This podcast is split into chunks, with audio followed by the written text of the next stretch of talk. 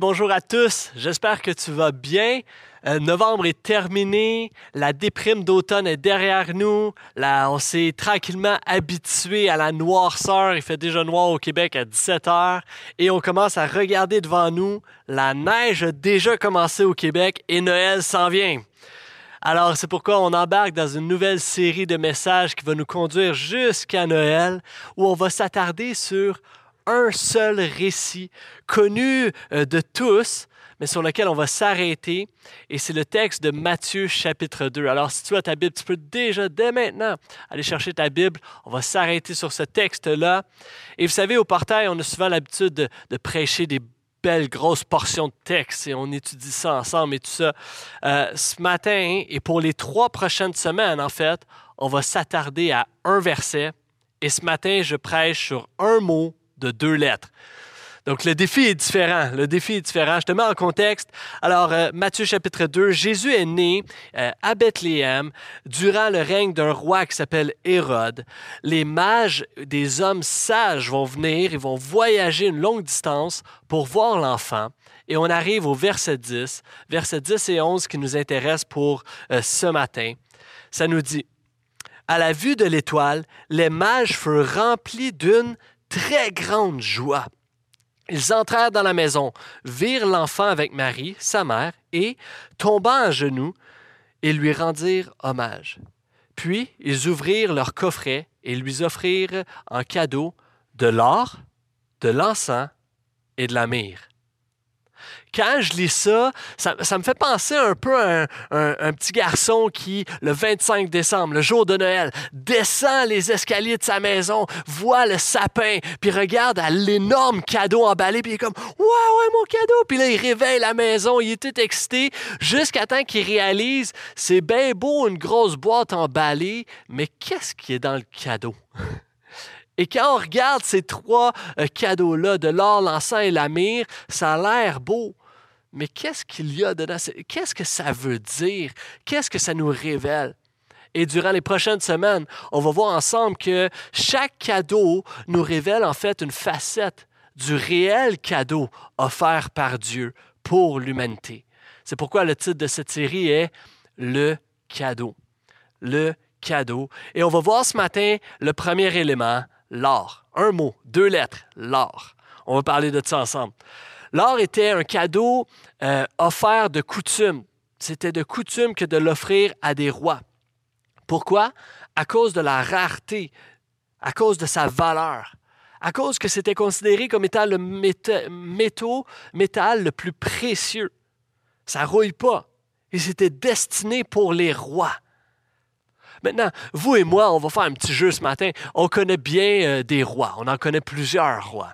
Euh, si je présente cette image, tu vois apparaître à ton écran l'image de Simba, effectivement, le roi lion.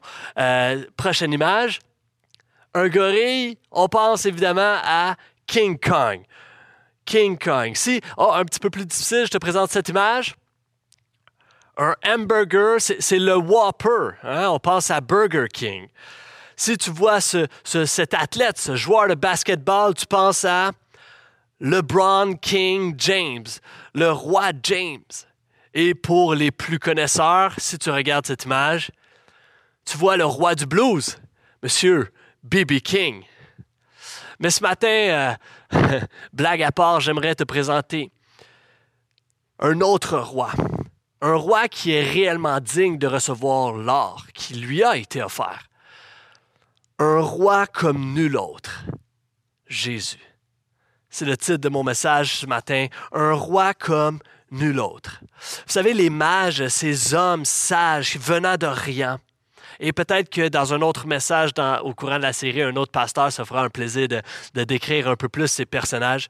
Mais ces hommes-là, les mages, vont venir voir Hérode et vont lui demander où est le roi des Juifs qui vient de naître? Où est le roi des Juifs? Je ne sais pas si ça t'est déjà arrivé, cette situation un peu embarrassante, que, par exemple, tu es dans un magasin, tu vis une situation un peu frustrante, fâchante, et tu vas voir un employé qui travaille là, et tu lui expliques la situation, tu es un peu énervé, tu es un peu fâché, et tu dis, est-ce que, je pourrais parler à ton gérant? Et finalement, l'employé te répond, ben, c'est moi le gérant. Et, les mages vivent un peu la situation où ils vont voir le roi Hérode puis lui dire Où est le roi des Juifs? Mais pourtant, c'est Hérode. C'est Hérode qui a été appointé par les Romains, les Romains pour être le roi des Juifs. Et c'était très de coutume que des dignitaires étrangers viennent lorsqu'un roi naît. Mais là, Hérode vient pas juste de naître, il est bien établi. Alors, qu'est-ce qu'ils viennent chercher si ce n'est pas Hérode? Qui viennent-ils voir si ce n'est pas le roi des Juifs nommé par les Romains, Hérode? Et c'est pourquoi le texte va nous dire que Hérode va être troublé. Il se sent menacé. Est-ce que son trône est en danger? Est-ce qu'il y a une compétition qui arrive? Et c'est pourquoi il va aller même jusqu'à poser un décret qui va faire tuer tous les garçons d'en bas de deux ans. Et tu te dis, wow, c'est fou, c'est sadique. Effectivement, Hérode était un roi fou. Il y, a, des histoires. L'histoire nous raconte à quel point il était fou. Il y a un moment donné où ce que il croyait que sa femme euh, complotait contre lui, il l'a fait tuer, il a fait la même chose avec ses propres enfants. Il pensait que ses fils complotaient pour prendre euh, le trône et il les a fait tuer. Il est fou. Et c'est pourquoi il n'y avait aucun problème à, à, faire tuer tous ces enfants-là. Alors la question qu'on se pose, Jésus, est-il le roi des Juifs ou c'est Hérode? Est-ce que Hérode avait raison d'être troublé? Est-il le roi des Juifs? Timothy Keller va dire la chose suivante.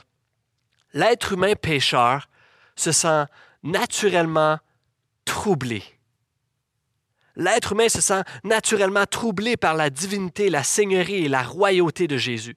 Dans chaque cœur se trouve un petit roi Hérode qui veut régner et qui se sent menacé par tout ce qui est susceptible de remettre en cause son omnipotence et sa souveraineté.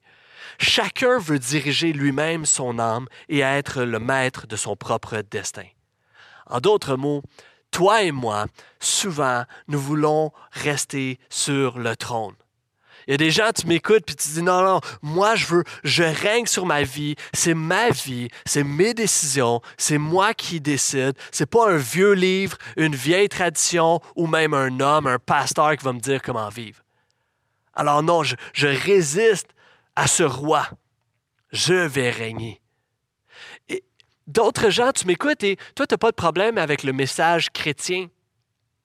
Tu n'as pas de problème à écouter des, prédications, des messages et tout ça, puis, puis tu te dis, en fait, ça influence bien ma vie.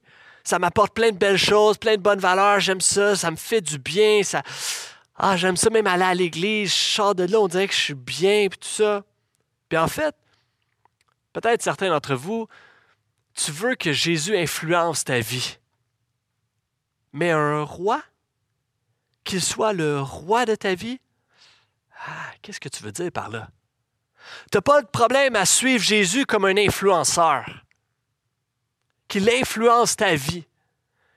Et, je fais une, parenthèse pour ceux qui sont peut-être plus âgés, tu sais pas trop c'est quoi un influenceur sur les réseaux sociaux. Euh, leurs ancêtres là, aux influenceurs, c'est Ricardo, Gino Chouinard et tous les anciens joueurs de hockey qui sont rendus commentateurs en ce moment. OK? Et, quand tu les écoutes, tu te dis, ah, si Rick le dit, hein, c'est que la recette va être bonne. si Bergie le dit, le commentateur, l'ancien coach des Nordiques, c'est que ça va, ça va. Lui, il connaît l'affaire. Et c'est un peu la même chose. Euh, désolé pour tous nos amis français qui ne comprennent pas les références, mais euh, c'est un peu la même chose. Les influenceurs, c'est des gens qui tentent par les réseaux sociaux, tout ça, qui vont présenter toutes sortes de choses. Et on va les suivre, on va les écouter, on va les trouver intéressants, drôles. Certains vont même nous proposer des produits que on va essayer. On va essayer certains de leurs produits. Ah, ça a l'air intéressant. Ah, telle personne est allée à tel endroit. On va aller essayer cette activité-là avec les enfants parce qu'une influenceuse est allée en a parlé. Donc, on va, euh, essayer certaines choses qui nous, sont, qui est proposées, mais à mesure que l'influenceur commence à nous demander un certain engagement, euh, je suis pas sûr. Puis au pire, si tu n'aimes pas ce qu'il dit, si tu n'aimes pas ce qu'il fait, tu fais juste swipe. On change. On change. Et si la personne, l'influenceur, commence à te déranger à chaque jour, à mettre trop de publications, qu'est-ce que tu vas faire? Tu vas le supprimer, tout simplement. C'est fini, mon ami. Mais vous savez, on fait la même chose. Certaines personnes, tu veux faire la même chose avec Jésus. Ou ce que tu l'écoutes, tu le trouves intéressant, tu trouves ça bien, ça t'apporte, ça fait un petit chaud au cœur. Tu aimes ça entendre parler de son amour, de sa grâce, de l'action qu'il faisait envers les gens? Mais à mesure que tu entends parler un petit peu d'engagement, eh, je suis pas sûr. Je te prêche ce matin qu'il soit un roi pour toi. Tu dis, ah, pas tant que ça, je suis pas sûr d'aimer ça. On swipe. J'aimerais te dire, laisse Jésus régner. Jésus est un roi et il désire régner sur ta vie. Et plusieurs personnes, tu résistes à cela. Tu veux pas cela. Puis tu sais, qu'est-ce que tu as de l'air finalement? Peut-être que tu as juste l'air du Père Noël qui veut pas te débarrasser de son trône. Tu es là, puis tu, tu gardes les rênes, tu gardes les rênes de ta vie. Mais mon ami, jusqu'à où ça t'a mené jusqu'à date? Tu veux diriger ton royaume, tu veux je te propose que Jésus soit le roi de ta vie. Regarde jusqu'à où, jusqu'à date, ça t'a mené. Regarde comment notre monde vit alors que personne laisse, peu de personnes laissent Jésus régner. Et si le roi Jésus faisait son entrée dans ta vie,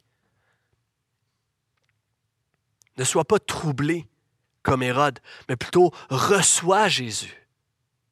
Les mages vont donc chercher le roi des Juifs. Évidemment, lorsque tu recherches un, roi qui vient de naître, tu t'attends à le trouver dans un palais. Tu t'attends à le retrouver dans la luxure, dans, un confort. Jésus est, est, dans la pauvreté, dans une mangeoire, entouré d'animaux de ferme.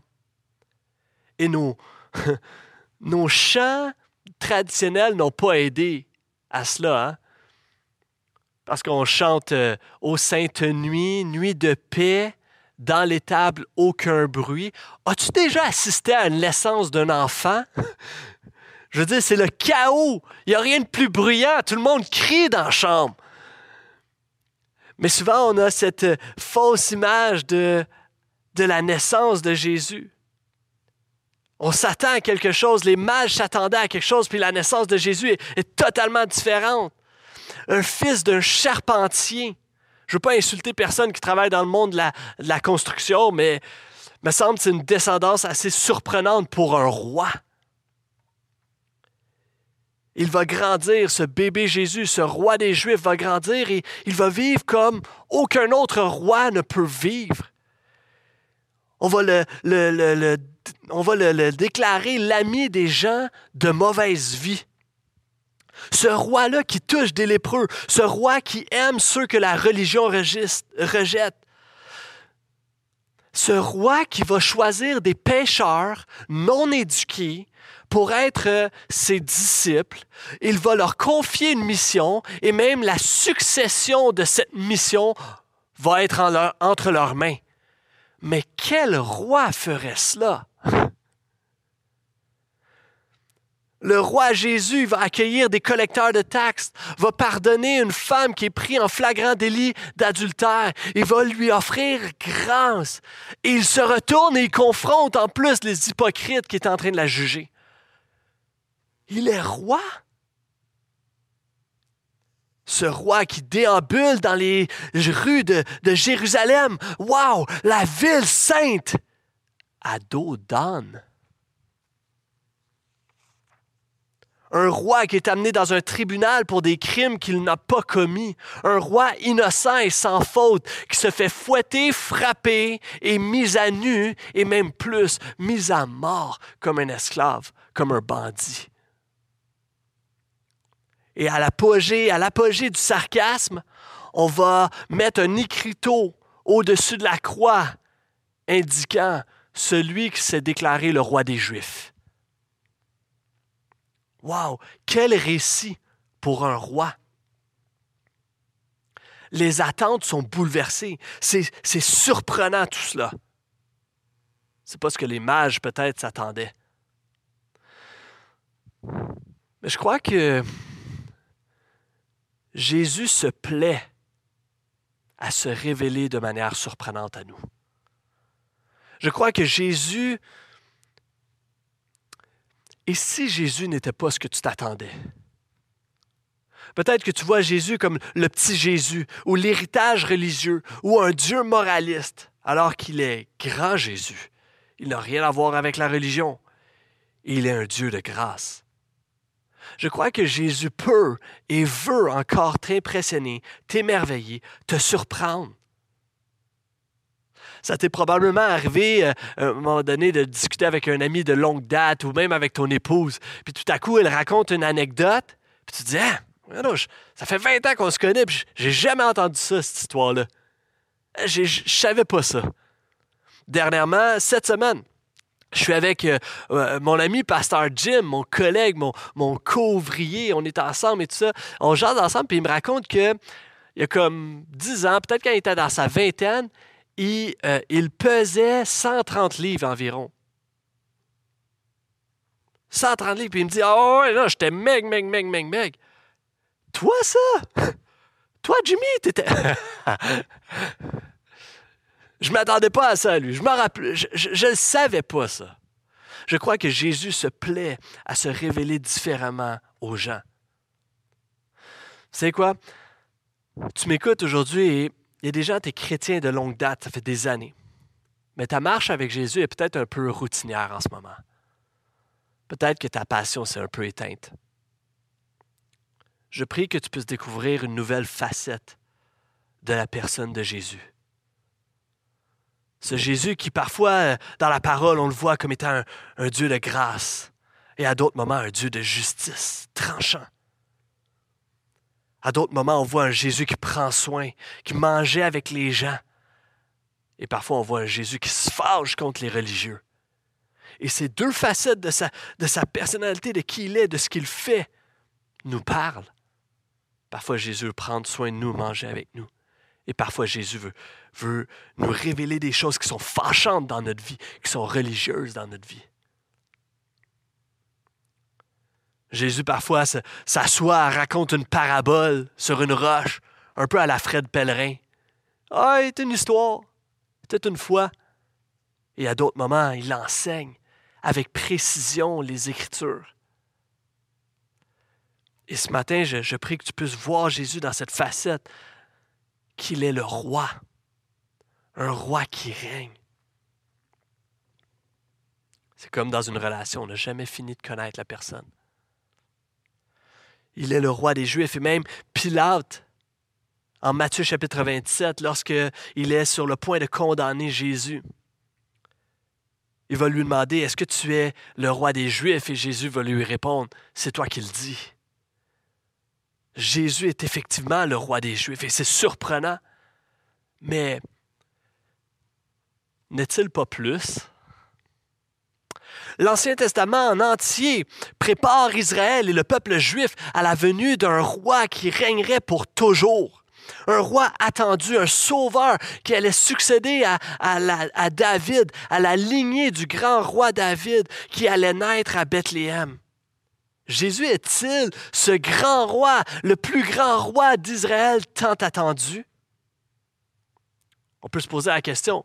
Et lorsqu'on regarde le récit des, rois, des, mages, on se rappelle, et, ça fait vraiment écho à un autre texte, un autre passage. Qui est le roi le plus riche, le plus connu, le plus grandiose, le plus sage, le plus intelligent qu'Israël ait jamais connu? Certains répondent David. Euh, le plus sage, le plus riche, celui qui a bâti plus, c'est son fils, Salomon. Salomon est celui qui va même euh, euh, construire lui-même le temple. Et le texte nous dit, ça, lorsqu'on lit un roi chapitre 10, on voit la grande réputation de Salomon. Et il y a une femme qui va venir le visiter, la reine de Saba. On peut retrouver ce texte-là en 1 roi chapitre 10, verset 1 à 10. Elle vient de l'Orient, tout comme les mages. Elle offre à Salomon un cadeau. Elle offre des cadeaux, de l'or, des essences, des pierres précieuses. Et c'est quand même un miroir à notre récit de, ce matin. Elle va poser des questions à, Salomon qui va répondre avec sagesse. Elle va voir tout ce que Salomon a bâti, les maisons, tout ça, tout ce qu'il a bâti. Elle va voir les mets, la nourriture sur la table de Salomon. Elle va être, le texte nous dit, le souffle coupé. Elle va voir les serviteurs et leur habillement, leur comportement. Elle va être impressionnée. Elle va voir toutes les offrandes que Salomon offre à Dieu dans le temple, à son Dieu dans le temple. elle va être comme, wow! Impressionnée. Mais nous savons que les richesses vont tromper Salomon, que Salomon va devenir infidèle à Dieu. Et depuis ce temps, Israël est dans l'attente d'un plus grand roi encore. Même que le psaume 72 nous en parle lorsque ça dit au verset 10 à 15, Et les rois de Tarsis, en parlant de ce roi tant attendu, les rois de Tarsis et des régions lointaines lui apporteront des présents. Et les rois de Saba et de Séba lui présenteront leur offrande. Tous les rois lui rendront hommage, tous les pays le serviront, car il délivrera le pauvre qui implorera son secours et l'affligé qui n'a point d'aide. Il aura compassion des faibles et des pauvres, il sauvera la vie des pauvres, il les arrachera à la violence, à l'oppression, ils seront précieux à ses yeux. Que notre roi vive longtemps. Il recevra l'or de Saba ou de l'Orient, que l'on prie pour lui sans cesse, sans relâche, qu'on le bénisse tous les jours. Ça ressemble à Jésus. Et Jésus lui-même va dire, Matthieu 12, verset 42, La reine de Saba est venue du bout du monde pour écouter l'enseignement plein de sagesse de Salomon. Il va dire, Or, il y a ici plus encore que Salomon. Jésus est un plus grand Salomon. Salomon avait une grande réputation. Eh bien, les extrémités de la terre connaissent le nom de Jésus. Salomon avait une grande sagesse. Jésus n'avait pas seulement des paroles de sagesse dans son enseignement, il est la sagesse incarnée. Salomon a bâti des, des maisons, un royaume. Jésus bâtit un royaume éternel qui ne s'effondrera jamais. Salomon va avoir des mets extraordinaires à sa table pour un festin. Jésus va dire, je suis le pain de vie. Je suis une nourriture spirituelle qui comble notre faim. Et Jésus prépare un beaucoup plus grand festin pour tous ses enfants. Salomon va porter des offrandes à Dieu. Jésus lui s'est offert lui-même pour le pardon de nos péchés. Salomon va avoir des serviteurs qui, étaient merveilleux. Jésus est en train d'établir une armée de leaders serviteurs pour sa gloire. Et la reine va dire au verset 8 de, 1 roi chapitre 10, Heureux ceux qui sont à ton service. Vous savez, je crois qu'il y a des milliers de gens qui aujourd'hui peuvent déclarer, nous sommes heureux que de servir le roi Jésus, le plus grand roi que la terre n'a jamais accueilli, celui qui règne dans les cieux et celui qui reviendra régner sur la terre. Et aujourd'hui, nous sommes dans l'attente du retour du roi, le grand retour du roi. Et je te le dis, ce retour-là est bien meilleur que celui du Seigneur des Anneaux. Le retour du roi Jésus. Jésus est plus grand que Salomon, mais, mais à quel point? 1 Timothée chapitre 6 verset 15 nous dit, Il est le bienheureux, l'unique souverain, il est le roi des rois, le Seigneur des seigneurs. Vous savez, les rois de ce monde ont un roi, et c'est Jésus. Que tu le veuilles ou pas, Jésus règne. Et tous sont soumis à Jésus. Parce qu'il est le roi des rois. Il est le roi de gloire. Il est le roi de justice. Il est le roi de tous les âges. Il est le roi pour tous les âges. Jésus. Il règne. La mort a voulu le tuer, mais trois jours plus tard, il est sorti de la tombe qu'il avait empruntée. La pierre a été roulée, le tombeau est vide et le ciel est plein. Jésus règne, même sur la mort. À toi qui as des pensées morbides, des pensées noires, des pensées même suicidaires, à toi qui es dans un profond désespoir en ce moment, j'aimerais te dire que Jésus a vaincu ce désespoir. Puis dès aujourd'hui, tu peux te soumettre à ce roi qui veut te donner la vie dès aujourd'hui et la vie éternelle à jamais. Il est un Dieu de vie. Il est le roi des rois qui a régné sur la mort. Jésus est le roi vivant, assis sur son trône. Il a un royaume bien à lui. Il règne sur toutes choses. À toi qui as une vie chaotique en ce moment. C'est le chaos, c'est plein de situations difficiles, puis tu te dis, ah, on dirait que Jésus m'a échappé dans tout ça. J'aimerais te dire, non, Jésus règne encore. Persévère, lâche pas, continue.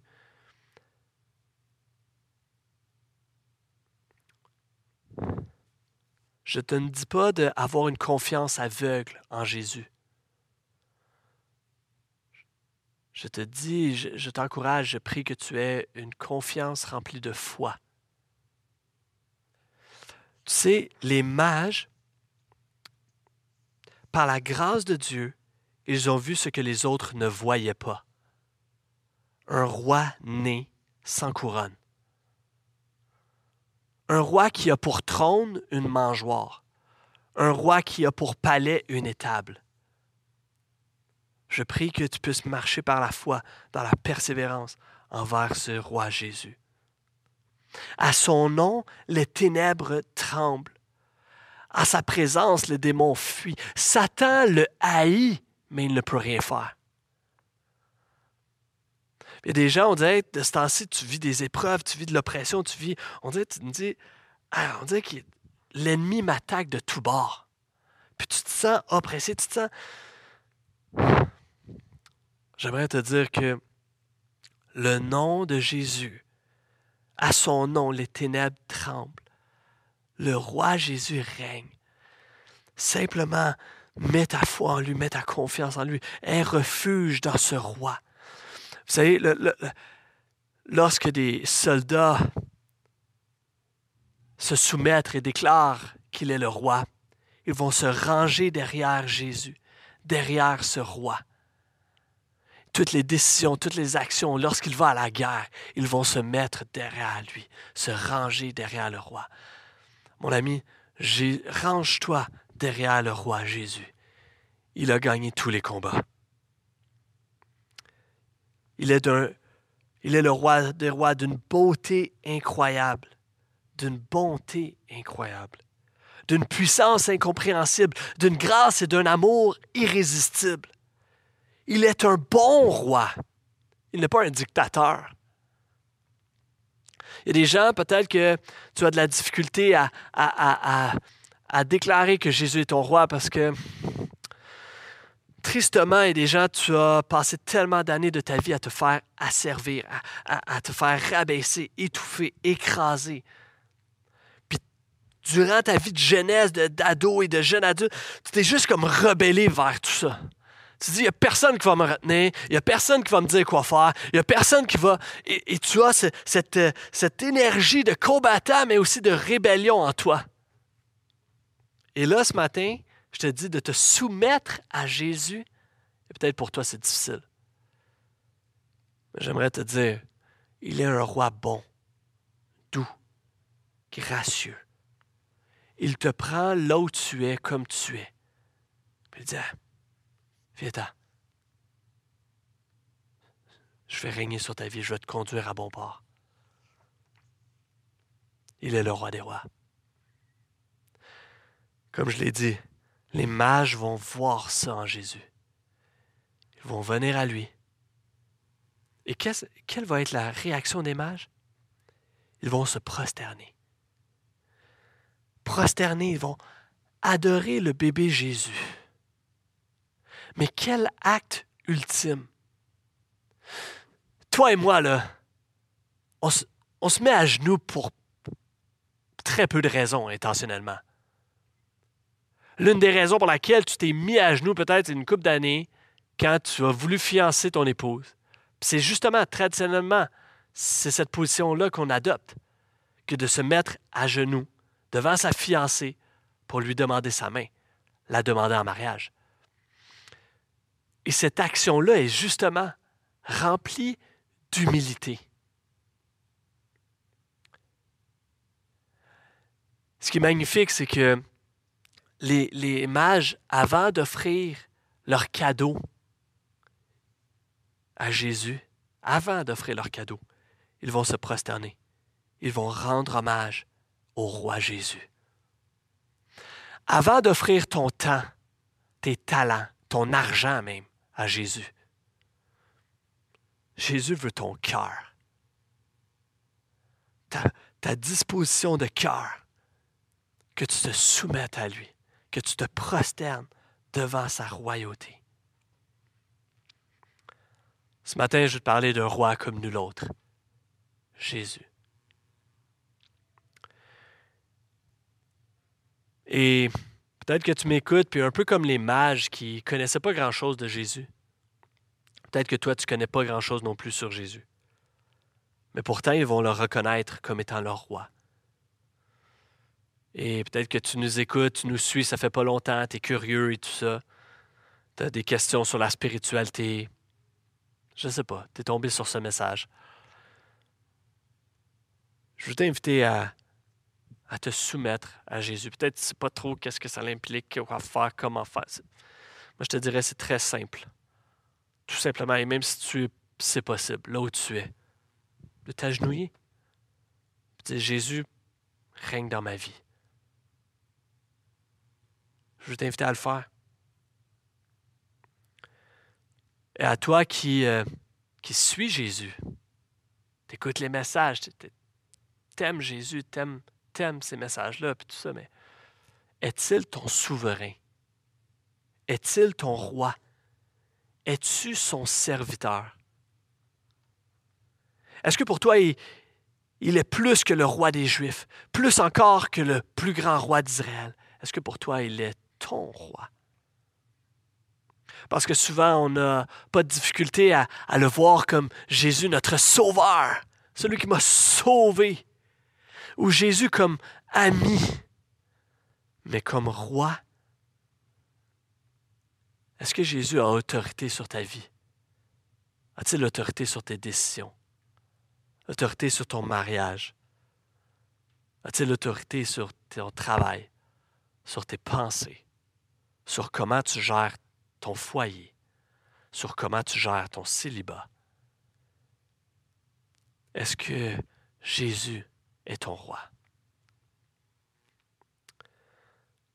Ce matin, je prie que tu puisses prendre cette décision-là. De tout simplement t'agenouiller là où tu es.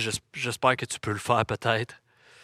Ou sinon, simplement dans ton cœur. Cette disposition d'humilité. Puis de dire, Seigneur, règne sur ma vie. Et là où tu es, on va chanter ce chant. Il est là. Jésus est là. Là où tu es, sa présence est avec toi. Alors que tu puisses passer ce moment-là dans sa présence. Soyez bénis.